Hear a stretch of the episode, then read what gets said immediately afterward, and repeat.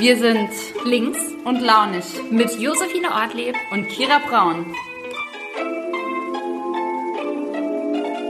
Hallo, es ist Montagabend und ich gehe heute live auf Instagram mit Kira Braun. Ihr könnt euch das aber auch anhören auf unserem Podcast Links und Launig. Ich freue mich, wenn Kira gleich dazu stößt und bin irgendwie ganz froh, nach zwei Wochen äh, Pause äh, nochmal äh, die Kira zu sehen und nehme sie jetzt dazu. Und es passiert nichts. Ah doch, Kira. Hallo, hallo Fine, hi, schön dich zu sehen. Alles gut?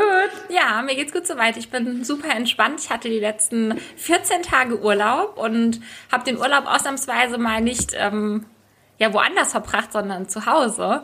Und ich muss sagen, das war auch mal sehr entspannt. Normalerweise fahre ich echt super gerne weg, aber das ist ja auch irgendwo immer ein bisschen Stress. Und so hatte ich jetzt echt mal Zeit, ähm, viel zu entspannen, Bücher zu lesen, auf der Couch rumzuliegen und das war sehr entspannend. Und wie geht's dir, Fine? Was ja. hast du die letzten Tage so getrieben?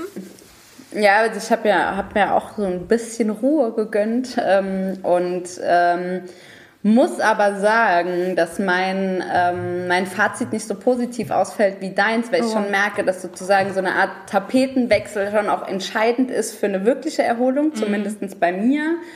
Ähm, deswegen ähm, müssen wir jetzt, glaube ich, alles dafür tun, dass wir auch irgendwie im Sommer oder auch im nächsten Jahr nochmal reisen können. Ich glaube, die Art von Reisen ja. wird sich trotzdem verändern, weil ich habe jetzt auch nochmal so im nahen Umfeld nochmal erlebt, wie schön eigentlich das Saarland ist. Das stimmt total. Oder auch andere Bundesländer, die um uns rum sind mhm. und dass es gar nicht mehr so darum geht, die krasse Fernreise zu machen. Ähm, ich glaube, das wird sich ein bisschen verändern. Trotzdem Tapetenwechsel. Also ich gebe ja zu, dass ich noch oft Tapetenwechsel habe mhm. durch Saarbrücken und Berlin. Das ist ja dann schon nochmal so ein bisschen Unterschied. Ähm, und da sehen die Wohnungen auch ganz mhm. anders aus. Das ist zumindest der Tapetenwechsel. Aber ähm, ja, also so richtig positiv ist es nicht, aber es war schon mal ein guter Anfang äh, zur Entspannung. Aber es freut mich, dass du so entspannt bist. Mhm. Gibt es eigentlich einen Ort, an dem du lieber bist? Also wenn du jetzt Freizeit hast, bist du dann lieber in Berlin oder in Saarbrücken? Oder kann man das gar nicht so sagen? Ähm, ich kann das ziemlich klar sagen, weil ich viel lieber in Saarbrücken bin. Alles andere wäre ja, auch die nee, falsche natürlich ist es, genau. Nee, aber natürlich ist es so, weil hier ähm, ich ja auch einfach Freunde habe, Familie mhm. habe. Ne? Also dann, dann ist man irgendwie äh, ja, einfach glaube ich dann lieber auch nochmal, hat man so was Heimeliges. Ja, voll. Berlin, ja, geht gerade halt auch nicht so viel mhm. so. Ich meine, die ganzen guten ähm, ich gehe natürlich nur in Cafés und nicht in Bars. Ja, ich gerade sagen, Clubs. Die haben ja auch im Moment, ja, die haben ja auch im Moment zu. Das heißt, es ist so, es ist halt witzig. In den Zeiten, wo sozusagen Berlin spannend war, hatte ich halt nie Zeit dafür. Also ja, auch kein Wochenende frei, um mal zu sagen, nee, das Wochenende gönne ich mir mal. Und mhm. jetzt hätte ich irgendwie die Zeit und es geht nichts. Also ich glaube, so geht es gerade vielen. Ja. Und jetzt gerade bist du aber auch in Saarbrücken. Ist diese Woche genau. keine Sitzungswoche oder?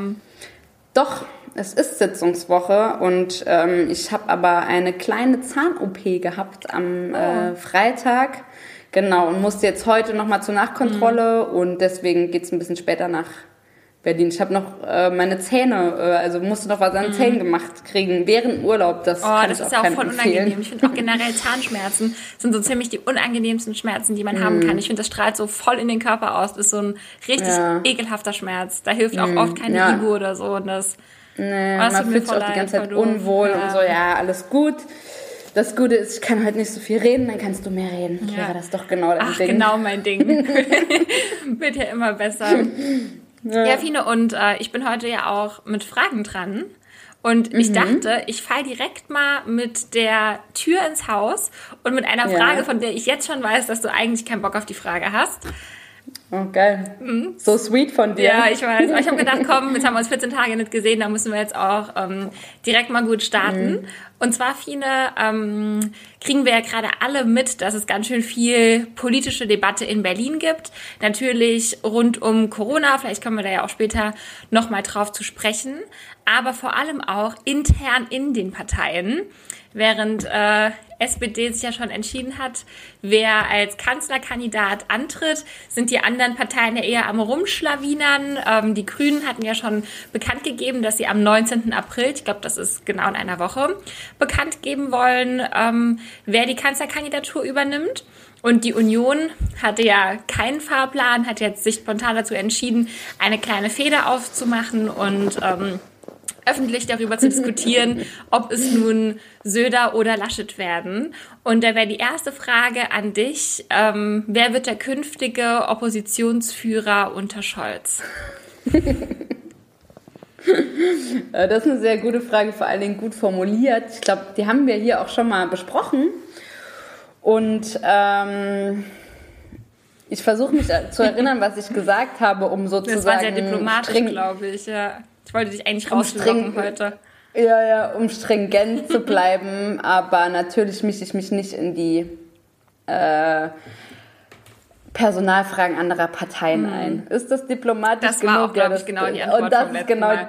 genau, Ach, das Menno. ist auch die Antwort, die dich, die dich nervt. Ich will nur eine Sache dazu sagen, weil es mich heute so ein bisschen, wo ich gedacht habe, ähm, der Tweet ist wirklich den könnte man heute genauso, aber aus SPD-Perspektive mhm. äh, schreiben. Und zwar gibt es so einen Tweet von Markus Söder, wo er, als wir Olaf Scholz äh, nominiert haben, der SPD vorgeworfen haben, naja, jetzt irgendwie Parteipolitik und Wahlkampf zu machen, während gerade das Land vor groß, größeren Herausforderungen mhm. steht. Und ähm, ich finde, ähm, da, also deswegen bin ich so vorsichtig, weil halt genau so Sachen fallen dir halt dann genau in so einem mhm. Moment auf die Füße. ja, das stimmt allerdings. So. Ja, also ich bin auch mal gespannt, was jetzt die Woche irgendwie bei rumkommt. Muss aber auch ehrlich sagen, ich finde es ein bisschen schwierig, weil gerade irgendwie so wichtige Entscheidungen anstehen. Wir sehen gerade voll, wie deutschlandweit die Zahlen wieder hochgehen, wie Inzidenzwerte steigen, mhm. aber auch wie man immer mehr Hilferufe auch nochmal aus dem Gesundheitssystem bekommt und viele schildern, dass man einfach wahnsinnig überfordert ist, dass die Intensivbetten knapp werden und dass jetzt eigentlich mhm. gerade der Zeitraum für was anderes ist, als irgendwie einen Kanzlerkandidaten zu küren. Also Zeitpunkt wahnsinnig schlecht äh, gewählt und ich glaube, es sollten jetzt eigentlich andere Debatten sein, die wir führen und nicht dieses Hin und Her und diese ganze PR-Geschichte, mhm. Pressekonferenz und ja, wer nicht mal, das habe ich heute auch auf Twitter gelesen, wer nicht mal irgendwie einen Weg hin zur Kanzlerkandidatur planen kann, äh, sollte wohl nicht damit beauftragt werden, das ganze Land zu leiten. Das ist vielleicht auch viel verlangt. ja, ist auch nicht so einfach, aber trotzdem mhm. ist es wirklich krass, weil ich meine, du sagst, es wären gerade andere Debatten zu führen. Es wir führen gerade andere mhm. Debatten, ja, und die machen halt nicht mit, weil ja. sie erstmal irgendwie jetzt ihren äh, internen Kram lösen müssen. Und das ist wirklich schwierig, ja. Und mhm. ähm, ich bin froh, dass zumindestens diese Frage nach dem Infektionsschutzgesetz, das wir jetzt nochmal anpacken, ähm, auch durch Ralf Brinkhaus und andere in der mhm. Union ja mit vorangetrieben wird. Das ist auch echt wichtig, weil ja. ich glaube, wir brauchen das jetzt irgendwie zur Verständlichkeit, zur Klarheit. Das ist irgendwie für mich echt so gerade ein Punkt, der mich total erleichtert, dass wir ja. jetzt wirklich nochmal irgendwie eine klare, klare Regeln ähm, an die Hand bekommen für alle. Und deswegen denke ich so, ja, okay, ähm, wir kriegen es ja hin, wir kriegen es hin, weil Olaf Scholz klare Entscheidungen trifft, wir kriegen es hin, weil wir als Fraktion äh, zumindest das mit vorantreiben. Ja. Und pff, keine Ahnung, was macht eigentlich Markus Söder und wie sehen eigentlich die Zahlen in Bayern aus? Mhm. Was sind denn eigentlich die klaren Regelungen? Ich habe jetzt eine Sache eben gelesen, ähm, woraus ich glaube, ich das Kabinett jetzt geeinigt hat, was ich echt super gut finde, und zwar die ähm, Testpflicht in Betrieben. Da frage ich mich echt, ey, das ist für mich irgendwie unverständlich, warum das jetzt so lange gedauert hat. Hubertus Heil hat das ja echt schon, ähm, ich glaube, bei der letzten Ministerpräsidentinnenkonferenz im Vorhinein ähm, ja gefordert, sage ich mal, und mhm. auch viele andere, ähm, nicht nur SPD-geführte Länder, sondern Abgeordnete und viele weitere. Und da wurde ja erst auf Freiwilligkeit gesetzt. Dabei ist ja irgendwie klar, dass gerade im Innenraum und dort, wo viele Leute zusammenkommen, was ja einfach die Betriebe, wo kein Homeoffice ist, sind, ähm, dass es da irgendwie immer noch nicht eine feste Regelung gab. Aber das scheint ja jetzt mhm. anscheinend geeint zu sein, oder? Genau, also äh, das Kabinett tagt morgen so. und das ist die Frage, das wird halt dann sozusagen im Arbeitsschutz mhm. geregelt. Also diese, ähm, dieses verpflichtende Testangebot, was die Unternehmen in Zukunft mhm. machen müssen, ihren Beschäftigten. Also das ist ja immer die Frage, verpflichten wir die ArbeitnehmerInnen, mhm. ja, oder verpflichten wir eben die Unternehmen, die Tests anzubieten. Ja. Das ist der Weg, der jetzt gegangen werden soll, den ich auch für richtig halte, weil gerade so große Unternehmen haben ja auch schon bewiesen, dass sie es können. Mhm. Also zum Beispiel bei der ZF können sich PendlerInnen schon testen lassen, weil sie einfach diese Tests brauchen, um überhaupt nach Deutschland einreisen zu können und sich hier bewegen zu können. Mhm. Und ich glaube, gerade die Großen ja, können das echt gut bewerkstelligen. Bei den Kleinen ist halt die Frage, ob man nicht auch stärker mit Selbsttests arbeitet, ob man zum Beispiel einfach eine Person im ähm, Unternehmen benennt, ich sag mal, der oder die Testbeauftragte, mhm. die dann halt ähm, die Selbsttests auch kontrolliert und bescheinigt, weil das muss ja auch, ne, also du brauchst ja auch Bescheinigungen oftmals, um manche ja. Dinge tun zu können. Und, aber ich glaube, das lässt sich halt alles regeln. Und wie du sagst, ist es ein bisschen krass. Also wir haben immer gesagt, testen, testen, testen. Und mhm. irgendwie kommen wir aber jetzt erst drauf, dass wenn es nicht läuft mit Freiwilligkeit, dass man dann halt mhm. eben ja, Verpflichtungen, Angebote macht. Mhm. Und ich glaube, das ist, ähm, das ist ein super guter Weg. Ne? Also das ist ja jetzt immer unabhängig, aber dann ändern wir halt noch äh, gerade das Infektionsschutzgesetz. Das ist der, das, der andere Part, den wir mitregeln, mhm. ähm, der dringend gemacht werden muss, um ähm, diese Notbremse auf die sich die Ministerpräsidenten ja gemeinsam schon eigentlich geeinigt hatten mhm. und dann irgendwie alle den Saal verlassen haben und dann äh, Kurzzeitgedächtnis, äh, ähm, ihr Kurzzeitgedächtnis verloren gegangen mhm. ist, dass sie sich eigentlich darauf geeinigt hatten, die schreiben wir halt jetzt fest. Ne? Ja. Also das ist jetzt eine klare Nummer. 100 ähm, bedeutet ähm, sehr, sehr strikte Schließungen. Mhm. Ähm, es gibt gerade noch eine Debatte darum, wie die Ausgangssperren äh, wie die gestaltet werden können, weil das ja schon echt ein, ein krasses Mittel ist, über das wir hier auch schon oft geredet ja. haben. Genau, aber die Frage ist, es muss ja der Einzelhandel, ich sag mal, braucht, der Lebensmitteleinzelhandel muss aufbleiben, mhm. aber wir wissen ja, dass dann wir keine Außengastronomie offen lassen sollten, mhm. wenn die Zahlen so hoch sind. Und die Schulen, da ist dann wirklich ähm, Distanzunterricht ab 200, mhm. ab einer Inzidenz von 200 verpflichtend. Ja, ich finde es auch gut, die so. Bundesschülerkonferenz hat sich jetzt da auch ausgesprochen, dass auch die Schülerinnen und Schüler eine Testpflicht in Schulen fordern. Im Saarland kommt es für die weiterführenden Schulen jetzt am 19. April. Das halte ich auch für mhm. wichtig, einfach weil es eine Sicherheit gibt, gerade wenn viele Menschen zusammenkommen, dass man sich dann mindestens zweimal die Woche Lehrerinnen und Lehrer, aber eben auch Schülerinnen und Schüler testet, um diese Sicherheit zu haben. Und ähm, bevor es verpflichtend war, war es leider auch so, dass nicht alle Schülerinnen und Schüler ähm, bereit dazu waren, dass es manche halt nicht gemacht haben. Mhm. Und wenn man das jetzt nicht machen möchte als Schülerin oder als Schüler, dann gibt es weiter ein Angebot für den Fernunterricht. Ähm, das ist, glaube ich, die Regelung, wie es jetzt momentan für Saarland beschlossen ist. Aber ich finde es gut, mhm. dass dann auch gerade so Schülerinnen, äh, Vertreter und Vertreterinnen sich dazu bekennen, weil ich glaube, das ist ein wichtiges Signal, weil man richtet sich ja auch schon nach dem, was dann irgendwie ähm, andere an der Schule sagen. Und deswegen finde ich das eine gute Sache. Ja, naja, klar, ich finde es auch. Ich habe jetzt auch gehört aus Grundschulen, wo mhm. dann irgendwie äh, SchülerInnen das von zu Hause irgendwie, also ich meine, es gibt natürlich auch im Moment krude Theorien und Menschen, die vielleicht mhm. krude Theorien haben und die auch an ihre Kinder weitergeben. Ne? Das ja. muss man auch immer so ein bisschen, das wird nicht die Großteil, ein Großteil sein, aber das muss man ja, auch sehen. Auch geben, ja. Deswegen ist, glaube ich, so so ein, so ein regelmäßige Tests, äh, regelmäßiges mhm. Testregime total wichtig. Ich habe heute noch mal lange diskutiert über die Frage in Kitas, wo das ja bei Kleinkindern noch mal ein bisschen anders die Frage ist. Ne? Mhm. Da, bin, da wäre ich ein bisschen vorsichtiger. Also brauchen wir auch ein Testregime, aber ob das sozusagen so äh, verpflichtend sein muss, mhm. das weiß ich nicht, weil und das ist ja eigentlich der große Erfolg, wenn wir jetzt in den Betrieben hinbekommen, dass die Beschäftigten dort regelmäßig getestet werden, dass Menschen, die jetzt äh, nicht äh, in Arbeit, äh, in Erwerbsarbeit sind, dass die Bürgertests in Anspruch nehmen mhm. können. Das würde ja eigentlich bedeuten, dass zumindest die Kleinsten äh, geschützt davor sind, dass sie äh, Infektionen durch ihre Eltern bekommen. Mhm. Und dann wären wir ja, hätten wir schon ein großes Infektionsrisiko aus den Kitas raus. Ja. Ne, also das wäre ein Weg, den, also dass man Testregime macht, ja, aber ob das verpflichtend sein muss, weiß ich nicht.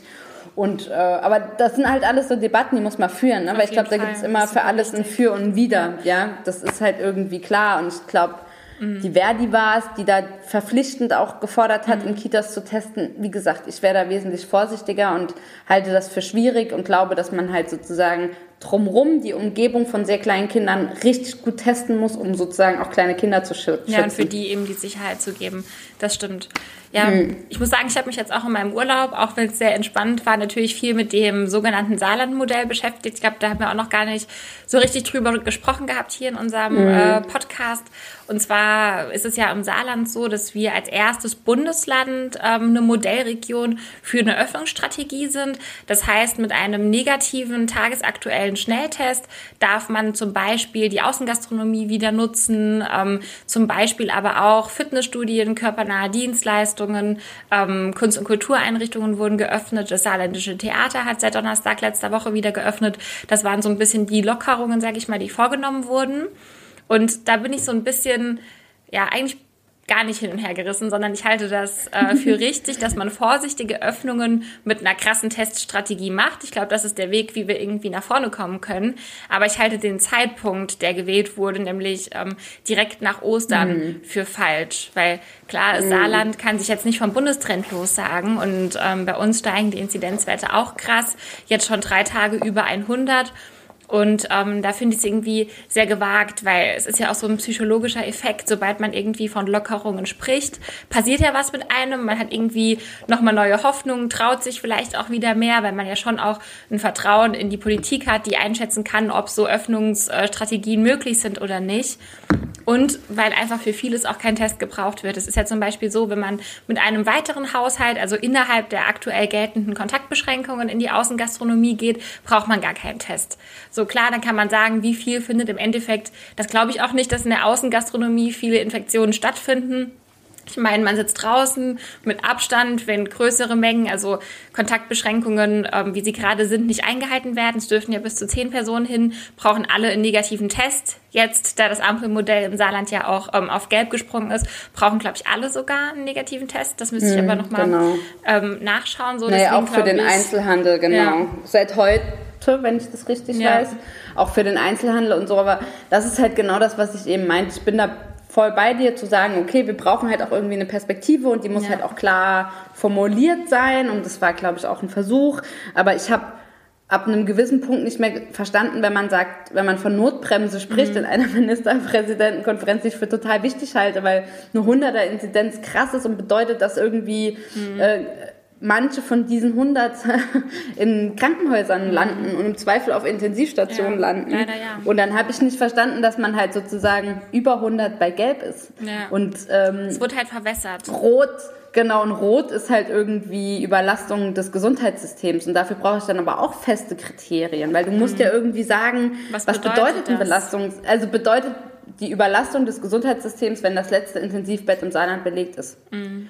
Oder wenn noch zehn frei sind und wir sagen, okay, jetzt, wir wissen eigentlich die, die sich heute infizieren, davon werden welche in mhm. zwei bis drei Wochen ja, genau. ähm, auf der Intensivstation landen. Eigentlich muss man ja immer mindestens zwei, drei Wochen äh, vor der mhm. Zeit sein, um eine Überlastung beurteilen zu können. Und das war mir so schwammig formuliert. Und deswegen ist auch diese Frage, ich weiß, dass man sich nicht nur an Inzidenzen ausrichten sollte, ist ja klar, aber die Inzidenz ist ja schon bei der Frage der Belegung, ne, mhm. bei der Frage der Belegung der ähm, ähm, der Intensivbetten mhm.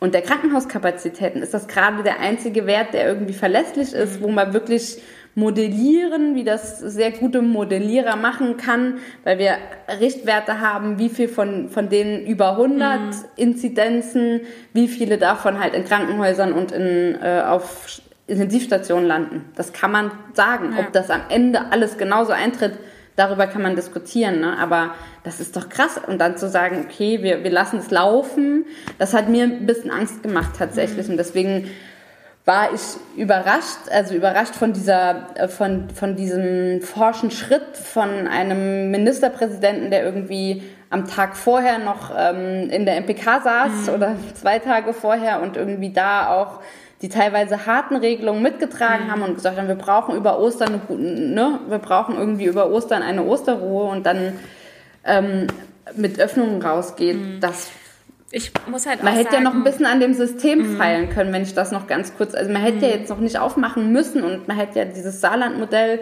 was ja ein gutes Framing ist an sich, mhm. hätte man ja einfach noch ein bisschen weiterentwickeln können und hätte zum Beispiel mal sagen können, was bedeutet ein Modell? Also das Modell hat ja auch was mit wissenschaftlicher Begleitung zu Ganz tun. Richtig. Und da weiß ich auch gerade nicht, wie, jetzt sozusagen das Gut, wissenschaftlich begleitet, begleitet wurde, ja. dass jetzt irgendwie zwei Tage war jetzt Terrassenwetter, dass jetzt zwei Tage in Saarbrücken auf den Terrassen ähm, Kundschaft war. Mhm. Also wer hat das wissenschaftlich begleitet? Aber das mhm. ist also mir alles ein bisschen unverständlich und damit fühle ich mich nicht wohl. Also es macht mir wirklich ein ungutes mhm. Gefühl, weil es mir große Sorge bereitet, wie die Zahlen mhm. steigen.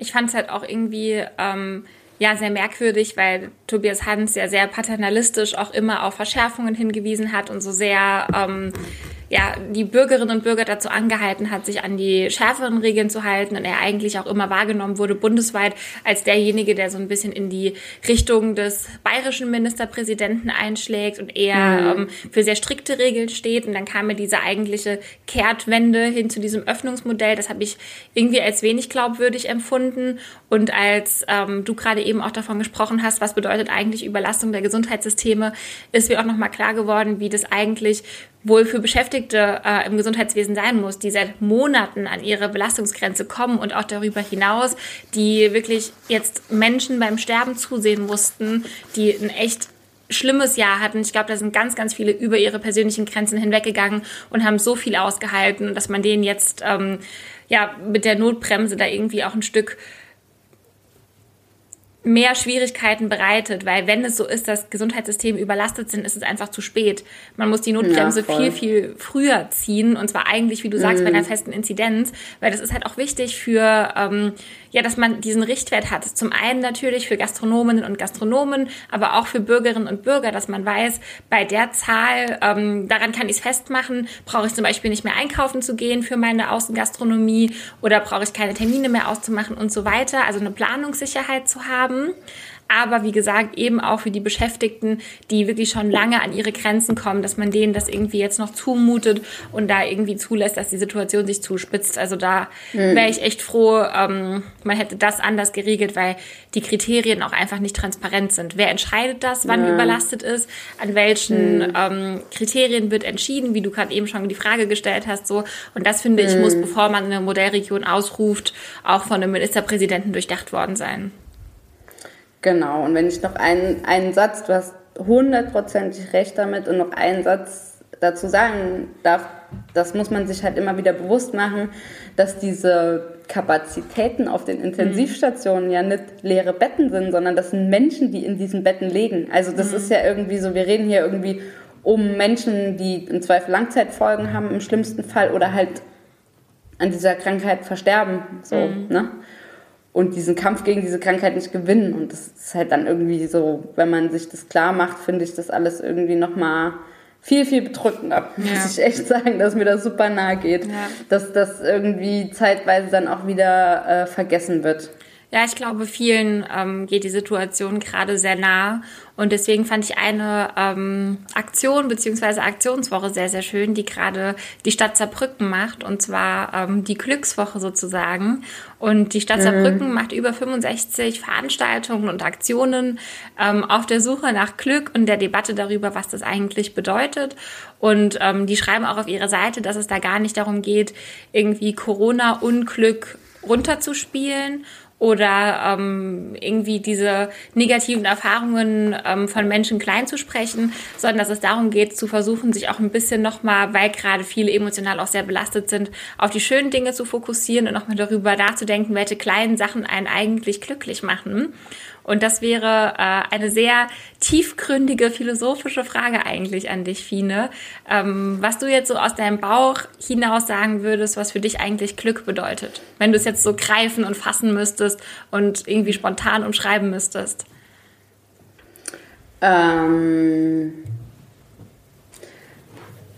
für mich ist irgendwie Glück hat oft was mit so einer tiefen inneren Zufriedenheit zu tun, mhm. die und ich glaube, das kennt irgendwie jeder, die ich halt manchmal auch verspüre, aber genau auch weiß, was ich dafür tun muss, um die zu verspüren. Ich glaube, ähm, das ist so mein Ding, was dann irgendwie immer so meine eigene Challenge ist. Also auch sich Auszeiten zu nehmen. Mir ist Meditieren total wichtig. Also auch sozusagen sich die Zeit zu nehmen, mhm. das, was halt jedem den ganzen Tag passiert und es geht immer alles so krass ab und es ist so viel und ne, so, dass mhm. man den Kopf nicht verliert und dass man sich, ich bin ja eine Frühaufsteherin, wie du weißt, das ist für mich eigentlich mit das größte Glück morgens, die anderthalb Stunden, die ich so total für mich habe mit mhm. mir und meiner Routine und irgendwie weiß auch nochmal, wie ich, ähm, wie ich, wie, ne, wie irgendwie ich den Tag angehe.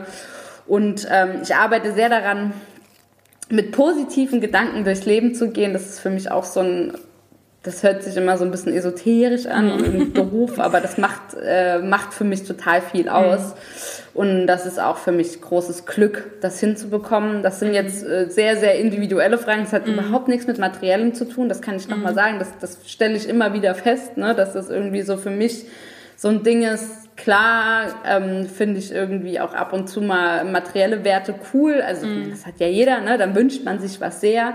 Aber das, da merke ich immer wieder, das ist irgendwie gar nicht mein, mein, mein, mein Glück so. Mm. Und ähm, deswegen ist ja das für mich irgendwie gerade gerade momentan mhm. ähm, voll voll mein größtes Glück morgens anderthalb Stunden für mich zu haben. Was ist denn für dich? Voll schön. Das kann ich auch voll gut verstehen. Das ist ja wirklich so, dass man so Ruhephasen, wo man irgendwie Zeit für sich selber hat, auch wirklich einplanen muss, weil ich glaube, das ist was, wo man schnell und ja, an der falschen Stelle spart, wo man dann denkt, oh Mann, dann nutze ich das schon, um irgendwie, keine Ahnung, irgendwas vorzubereiten, irgendwas nochmal durchzugehen. Aber ich glaube, das mm. ist was, woran man nicht sparen sollte, weil es auf lange ja. Sicht einfach unglücklich macht, ja, wenn man sich nicht mit sich selbst irgendwie befasst. Mm.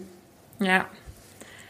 Ja, aber meine Mama schreibt gerade schon in die Kommentare Familie, Freunde, Gesundheit, das ist Glück. Ähm, ja, das hätte ich jetzt auch gesagt. Also für mich ist es irgendwie, wenn ich jetzt so mm.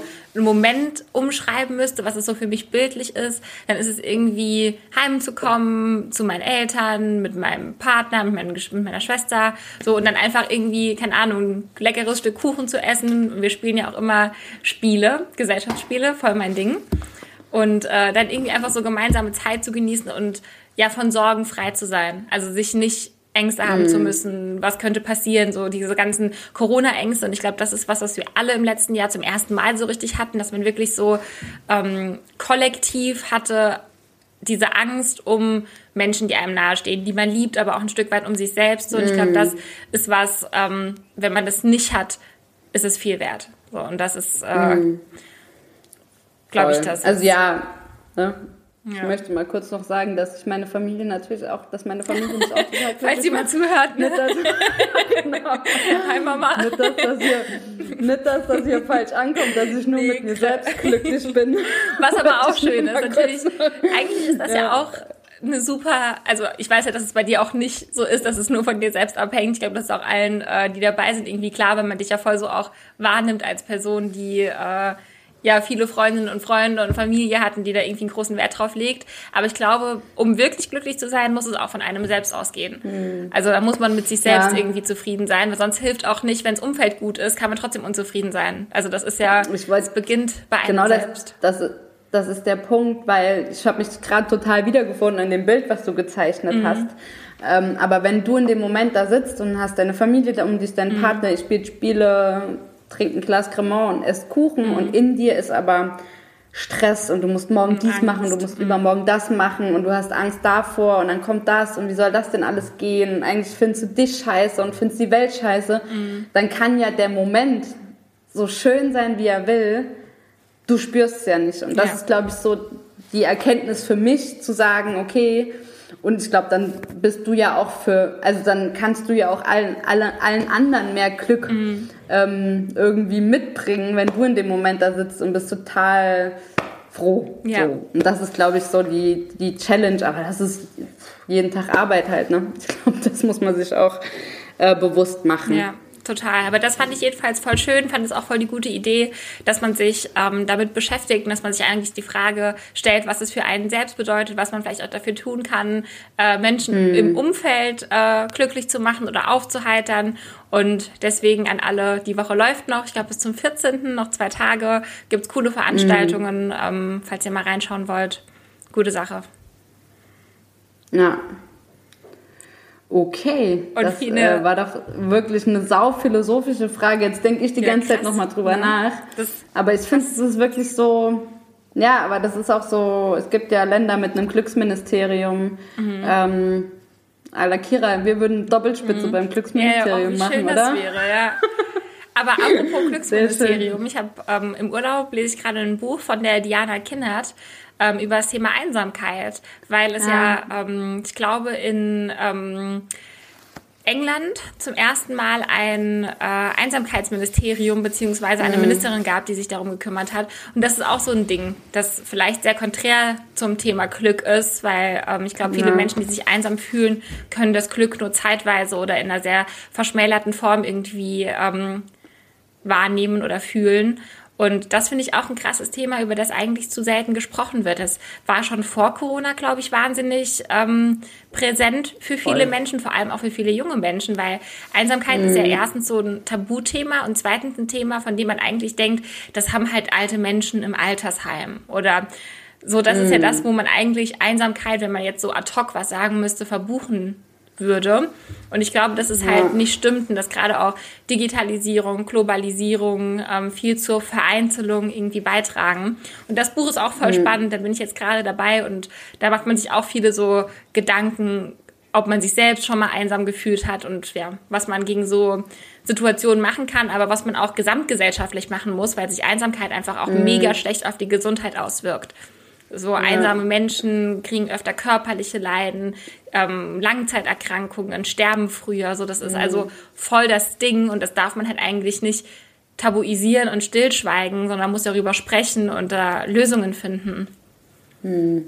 Ja, ich habe ähm, die äh, Diana Kindert, hab, ich habe die in Deutschlandfunk Nova mhm. in so einem Sonntagmorgensgespräch äh, gehört und da habe ich da auch schon gedacht, ah okay, das ist krass, dass auch so eine junge Frau so offensiv mit so einem Thema dann mhm. ähm, arbeitet. Wir hatten das zugegebenerweise in der politischen Debatte schon ein bisschen länger, weil das natürlich irgendwie unter Corona einen besonderen Fokus bekommen hat, dass mhm. man denkt, ja krass, was ist denn mit Alleinlebenden? Und ich gebe zu, dass äh, ich auch Debatten erlebt habe, wo der Fokus halt hauptsächlich auf alten mhm. Menschen lag. Und ich auch immer wieder mich drum, äh, drum bemüht habe, auch sozusagen die Perspektive ähm, nicht nur von jungen, also von sehr jungen Menschen, sondern auch von zum Beispiel Singles in meinem Alter, ja. Mhm. Also das ist ja auch so ein, so ein Thema, was irgendwie total tabuisiert ist, ja. Also ich meine, ähm, irgendwie während Corona sind jetzt Dating-Apps auch nicht irgendwie der große Bringer, weil mhm. das ja auch nicht äh, sozusagen dann alles so easy geht. Ja. Und ähm, Bars haben auch zu und dann mhm. ist halt auch die Frage, ne? Also klar, du hast Freunde und so, aber das ist ja auch, hat auch was mit Einsamkeit zu tun. Das mhm. will man nicht hören. Wenn junge, hippe äh, Leute da sind, mhm. dann haben die trotzdem auch äh, die Gefahr, einsam zu sein. Und das finde ich cool, dass man das auch mit jeder, also dass das sozusagen die Brille von jungen Menschen, die irgendwie gerade die Wochenenden zu Hause verbringen, wo wir damals irgendwie am Staden gesessen haben mhm. und ähm, stilles Wasser getrunken haben, so. Ja. Dass die, ne, also das, das ist ja auch krass. Ähm, und dann sozusagen aber auch genauso die Perspektive von Menschen, die irgendwie Singles sind, warum auch immer, oder ähm, dann aber auch, natürlich darf man auch die alten und älteren Menschen nicht vergessen. So, das klar, ist vollkommen klar, aber es darf halt. Ne, ich habe manchmal das Gefühl, man, man debattiert so die Generation da gegeneinander, was Quatsch ist, mhm. weil es ja irgendwie alle trifft. Ja ja, ist bei so vielen Themen Quatsch, hat man ja auch voll bei Corona gemerkt und auch immer noch, wenn man irgendwie darüber spricht, junge Leute wollen wieder Party machen und halten sich nicht an die Regeln und das ist alles ja. Quatsch. Also generell diese ja. Generation gegeneinander ausspielen hat bisher noch keinem geholfen. So, so. bringt einfach nur Trouble ja. und na. Naja, ja. das war jetzt eine sehr schöne äh, philosophische Einlassung zum Thema äh, Glück echt? und Einsamkeit. Und äh, um die Stimmungskurve wieder nach oben zu treiben, habe ich dir natürlich, Überraschung, eine Quizfrage mitgebracht. Yeah, ich habe schon die ganze Zeit voll drauf gewartet, ey. Ja, und sie beschäftigt sich dieses Mal auch ähm, passend zu unserem beiden Osterurlaub mit dem Thema ähm, Urlaub in Saarland. Also die hatten das mhm. gepostet, das ist eine Instagram-Seite Seite und die haben ein kleines Quiz zum Thema Wald gemacht. Ich hoffe, du hast es ähm, noch nicht gemacht. Äh, du weißt ja, ich bin nee. eine große Freundin vom Wald. Ähm, Finde es super spannend, mich damit perfekt zu ähm, ja, beschäftigen. Und es sind drei schnelle Quizfragen. Und zwar, Fine, wie lange kämpft der Wald mit einer Chipstüte? Und ich biete dir natürlich auch an. Ah, okay. Also Ja. mit der Zersetzung, ähm, wenn die weggeschmissen Ja, wird. ich Ne? Das ist, ich habe wirklich gerade mir so einen Fight vorgestellt, weißt du, wie die so das wäre auch super Oh cool, Gott. aber es geht natürlich um den Abbau des Produktes, der Chipstüte.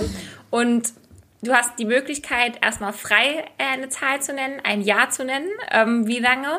Oder ich gebe dir Ja. als Hilfestellung drei Antwortmöglichkeiten. Ohne Telefonjoker. Also, du meinst, dass ich sage, wie viele Jahre es dauert? Genau, wie viele Jahre dauert es Genau. oder wie lange ich- kämpft der Wald Ja. mit der Chipstüte, mit dem Abbau der Chipstüte? Ich sage, ich würde gern 1000 sagen, weiß nicht, ob es vollkommen übertrieben ist, aber ich sag's einfach. Ja, es ist vollkommen übertrieben, aber ja, es ist vollkommen übertrieben, aber ähm, es sind 80 Jahre, was auch voll lange ist. Und Ich wusste nicht, ob ich 1000 oder 120 sagen soll. Aber, aber gut. die Frage ist ja auch darauf ausgelegt, dass man falsch tippt. Aber jetzt hast Auf du ja schon mal einen Fall. Richtwert, ne? Den Ja. wäre jetzt die zweite Frage, wie lange, äh, wie lange kämpft der Wald mit einer Windel? Und jetzt Das gebe ich dir direkt mal als Tipp, da kannst du jetzt in der Dimension ein bisschen was drauflegen. Das ist ein harterer Krass, Endgegner als die Chipstüte. Echt? Da hätte ich, Mhm. wäre ich jetzt nach unten gegangen, weil ich gedacht, da ist ja noch so, also was wie Watte drin, was jetzt für mich kein so ein, ab, also so ein schwer abbaubares Produkt wäre. Deswegen, ähm, aber okay, also nach oben, dann nehme ich jetzt die 120, die ich eben im Kopf hatte. Ja, jetzt war es zu wenig. Es wären 450 Jahre. Eine Die- Windel? Ja, also die Windel ist ein Endgegner auf jeden Fall. Und Tja, da muss man doch noch mal überlegen, mit so waschbaren Dingen, Windeln zu arbeiten. ja, voll. mal. Das ist, ist ein Ding irgendwann Krass. mal. Sollten wir dann an gegebener Ja. Stelle in irgendwie, keine Ahnung, xxx Jahren äh, nochmal aufmachen, die Debatte. Ähm, und die letzte Frage, wie lange kämpft der Wald mit Zigarettenstummeln? Also Kippen, diesen Abfall, Abfallstummeln. Das ist auf jeden Fall super lange, oder? Also, äh, nee, ah, okay, krass. Oh, da habe ich nicht dazu geschrieben, was richtig ist. Oh, Merde, jetzt habe ich nur drei Auswahlmöglichkeiten. Aber warte. Sag mal, sag die mal diesmal. A, fünf Jahre. B, zehn Jahre. Oder C, 15 Jahre. Ja, ich würde das höchste nehmen, aber Ich glaube, es ist B gewesen. Ich glaube, es sind zehn Jahre. Aber das muss ich lieber nochmal Okay. nachchecken und schreib's in die Beschreibung rein. Okay. Ja. Aber krass falsch alles, ja. muss ich sagen, Aber, leider. also wir nehmen auf jeden Fall mal mit, wenn man jetzt es irgendwie zusammenfassen muss. Die Windel ist der Endgegner. Also generell, Leute, werft Mhm. keinen Müll in den Wald. Dann ist man auf jeden Fall auf der sicheren Seite. Ja, richtig krass. Also, ich habe alles bei 1000 Jahren abgespeichert. Vielleicht funktioniert das dann für mich so, so krass dann als Blogger, dass ich auf keinen Fall Müll Ja, das irgendwo. also, weißt du, ein so, guter das Trick. ist Ich für mich das so ist hilfreich. 1000 Jahre, dauert alles 1000 Jahre. Das holen wir mit, Find das ist gut. so. Sehr gut. Ja, Fide, meine nächste Frage geht auch so ein bisschen in die Richtung, nämlich, ähm, was schätzt du am Saarland besonders? Wir haben jetzt beide wieder viel Zeit im Saarland verbracht. Ähm, der eine mit mehr Freizeit, die andere mit weniger Freizeit. Aber was ist so jetzt ähm, das, was du sagst, das schätze ich am Saarland oder darauf freue ich mich, wenn ich aus Berlin komme? Naja, ich glaube, das ist so, sozusagen, das hört sich jetzt auch wieder super platt und so nach voll die Standardantwort an, aber allein schon, wenn man in den Flieger einsteigt, weiß man ja, man kennt eine Person oder sogar auch im Zug, egal wie man jetzt ins Saarland kommt, weiß man irgendwie, also die Wahrscheinlichkeit, dass ich da wirklich niemanden kenne, ist sehr gering, so. Und dann, ähm, kommt man an und ist irgendwie schon so direkt, ne? Also man trifft halt jemanden und das ist so für mich ist das hat das auch ganz viel mit irgendwie diesem Gefühl zu tun, zu Hause zu sein, weil ich es irgendwie nie anders äh, kennengelernt habe. Ich meine, du weißt ja, dass ich irgendwie in einem in einem Restaurant groß geworden bin und war so äh, Teil meines Lebens und deswegen ist es für mich so was sehr ähm, was sehr Besonderes. Trotzdem auch muss man ja auch sagen, das, das kann man von oben ja auch ganz gut sehen, dass das Saarland halt auch ultra grün ist und du hast ja dann auch jetzt gerade mit dem Wald und mit äh, spannenden Wegen und trotzdem kann man irgendwie schnell mal irgendwo sein, also mal, es ist nicht so weit bis nach Frankreich und so, also es hat einfach ultra viel Ja, Lebenswertes, voll, das was stimmt. jetzt glaube ich wenn jemand äh, irgendwie sagen würde, zeichne deine Traumregion, mhm. ähm, käme meiner Meinung nach bei 99 Prozent der Leuten ist Saarland raus. Ja. ja, kann ich nur zustimmen. Das Essen schmeckt auch noch. So, ah, ja, es, ist, äh, gibt echt viele sowieso. schöne Ecken. Also ja. genau. Besser kann man Auf die Frage Fall. nicht beantworten. Also. Ja, ich habe übrigens einen neuen Wanderweg entdeckt, den ich natürlich noch mit dir teilen oh. möchte. Und zwar war ich in Merzig-Wadern unterwegs, in Perl, und bin da den ah, okay. Panoramaweg gelaufen. Und das hat mich schon sehr abgeholt. Also das ah. ist eine volle 10 von 10 auf den Wanderwegen. Ja? Mhm. Also den. Ich war mal ich noch gar nicht Herz. so lange her in, in Wadern, da ist auch so ein Premium-Wanderweg weiß nicht, ob es ein Panoramaweg ist oder so, aber der war auch ganz cool. Mhm. Also wir können uns da ja mal austauschen, dass du, dass wir uns das gegenseitig schicken, weil der mhm. war auch echt schön. Ja, das also, ist echt richtig cool am Saarland. Es gibt so viele Premium-Wanderwege. Man kann echt eigentlich super viel unternehmen. Wenn das Wetter mitspielt, kann man echt noch in, keine Ahnung, an Brustalsee fahren. Also es gibt echt viel, wenn man äh, Urlaub hat, was man hier machen kann und was vor der eigenen mhm. Haustür irgendwie schön ist. Und das ja. Und ich finde es auch geil, wenn man ein bisschen Zeit hat, weil sonst bin ich immer so, weißt du, dann gucke ich und wenn ich dann, wenn dann da steht irgendwie 50 Minuten Fahrt bis zum Start von diesem Wanderweg, da bin ich mhm. manchmal dann doch ein bisschen abgeschreckt. Aber eigentlich, wenn man die Zeit hat, eigentlich lohnt es sich ja auch immer, weil 50 Minuten ja immer noch kein Weg ist, um irgendwie einen geilen, geilen Weg zu gehen. Mhm. So. Ja, das stimmt. Und ja. wie du sagst, man braucht, glaube ich, auch schon die Zeit und auch irgendwie die Umstände, um das eigene Bundesland auch als Urlaubsland zu sehen. Weil im Normalfall ist es ja mhm. irgendwie klar, dass man versucht, auch wenn es irgendwie nur in den Nachbarort ist oder ins Nachbarbundesland zu fahren, um irgendwie so ein bisschen Tapetenwechsel zu kriegen. Also ich finde, man beschäftigt sich auch zu wenig ähm, damit, was man eigentlich vor der eigenen Haustür hat. Und dafür war der Urlaub jetzt bei mir auf jeden Fall sehr gut. Und an der Stelle für alle Nicht-Saarländerinnen und Saarländer, es gibt hier auf jeden Fall viel zu sehen. Also, und Tourismus boomt hier auch, wenn kein Corona ist. Kommt also, vorbei. Kommt vorbei. Ja. ja. Und dann wären wir eigentlich schon bei der letzten Frage. Das äh, läuft ja wie am Schnürchen. Und ja, ich bin heute auch ein bisschen, bisschen dankbar, weil ich oh. merke langsam, ich habe seit vier okay, Tagen nicht mehr so viel geredet, aber ich merke das wirklich gerade so, meine, meine Backe ist taub. Oh, du Arme. Nee, dann ziehen wir es jetzt äh, ziehen wir's schnell durch. Und zwar die letzte ja. Frage führt uns zurück so ein bisschen nochmal in die ähm, Insights der Politik. Und zwar, welche Eigenschaft braucht man als junge Frau in der Politik besonders? Oder sollte man sie schnell aneignen? Ich würde ja, also ich würde ja niemals sagen, du musst so sein oder musst so sein. Würde ich ja nicht machen, weil ich ja glaube, weil wirklich, wenn ich fest davon überzeugt bin, jeder muss es mit seinem Ding machen. Und deswegen würde ich nie sagen, du brauchst die Eigenschaft oder mhm. die Eigenschaft, sondern würde sagen, such dir echt was, womit du es schaffst, mit dir selber, selber zufrieden zu werden. Mhm. Ne? Also passt voll, schließt voll den Kreis zu dem, was du mhm. irgendwie äh, eben gefragt hast, weil ich glaube, das ist sozusagen der Schlüssel ähm, dazu, dass du die Eigenschaften, die du in dir trägst, und jeder hat fantastische Eigenschaften, ja, und jeder ist halt auf seine Art und Weise fantastisch und äh, großartig. dass, dass du die halt rauskehrst. Und ich glaube, das ist sozusagen, aber dafür braucht man, ich glaube, auch das ist halt ein bisschen Arbeit. Also dafür braucht man halt auch irgendwie seine Wege und keine Ahnung, ob es jetzt Meditieren, Yoga ist oder ob es Joggen gehen ist mhm. oder ob es was weiß ich ist drei Stunden ähm, Trash-TV gucken, kann ich jetzt auch nicht für jeden beantworten, aber ähm, darum geht's, glaube ich. Und nicht zu sagen, ja, du musst super durchsetzungsstark sein und du musst, ähm, keine Ahnung, gut reden können oder wissen, wie du dich kleidest oder sowas. Also, ne, das ist ja mhm. irgendwie alles, finde ich, individuell total verschieden. Und deswegen wäre das mein Ding so, wenn, wenn jetzt mich irgendwer fragen würde. Ähm, es kann auch totaler Quatsch sein, kann sein, nee, dass es für niemanden funktioniert. Das klingt auf jeden Fall so, als wäre es überhaupt gar kein Quatsch. Nee, aber das ist eine super Antwort, die kann man einfach so, so stehen lassen. Mhm. Ähm, ich glaube, das ist der richtige Spirit und ich glaube, damit hat man irgendwie schon genug guten Ratschlag gegeben. Und ja, ich habe mich voll gefreut, viele, dass wir es heute nochmal hinbekommen haben. Ja, und ich finde aber, weil, weil ich heute so viel dann doch geredet habe, will ich dich gerne noch fragen, was, wie deine Woche, die jetzt kommt, aussieht, damit äh, wir das uns auch noch irgendwie. Hol uns mal mit in mhm. deine Woche. Ja, die Woche äh, habe ich viel zu tun, weil es startet am 15. April nochmal unser nächster Themenmonat. Und zwar befassen wir uns da mit ähm, Klima, Umwelt, Nachhaltigkeit, ähm, mhm. aber natürlich auch mit Mobilität der Zukunft. Und da plane ich gerade einige coole ähm, Veranstaltungen. Wir wollen unter anderem zum Beispiel mit dem Stadtbauernhof in Saarbrücken in Kontakt treten, uns anschauen, was eigentlich ähm, nachhaltige Landwirtschaft bedeutet. Wir befassen uns natürlich auch wieder mit dem Wald. Ähm, großes großes Lieblingsthema von mir. Ähm, ist ja Großes wahnsinnig Kira wichtig. Braun Thema.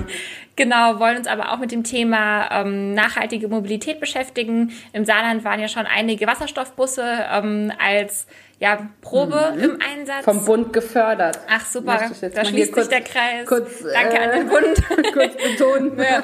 Genau, also das werden so ein bisschen die Bereiche sein. Wir wollen einen konsumkritischen Stadtrundgang machen, ähm, da nochmal schauen, wo kommen eigentlich die Produkte, die wir konsumieren, her. Ähm, wir treffen uns mit einem Unverpacktladen und schauen, ähm, wie man irgendwie bewusster äh, leben kann in dem, was man irgendwie selbst beeinflussen kann. Klar, das geht nicht immer für alle. Nicht jeder muss jetzt plastikfrei werden, aber man kann ja versuchen, sofern man sich das leisten kann, bei ein paar Produkten drauf zu achten und einfach da bewusster zu werden.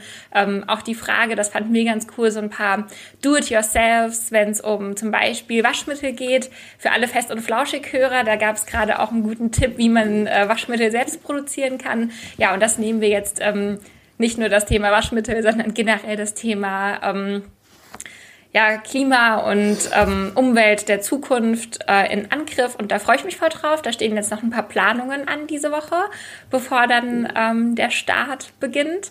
Und ansonsten, ja, ich glaube, das wird so mein Hauptfokus sein und natürlich kritisch begleiten, was jetzt äh, mit den ganzen Kanzlerkandidaten und sowas passiert. Das finde ich ja auch immer ganz spannend, wie du weißt. Und bei mhm. dir in Berlin, Fine, da ist ja dann wahrscheinlich auch viel los wieder. Ja, also wirklich, wirklich viel los. Und ähm, aber ich kann euch versprechen, dass ich euch ein bisschen mit in meiner Story ähm, hole.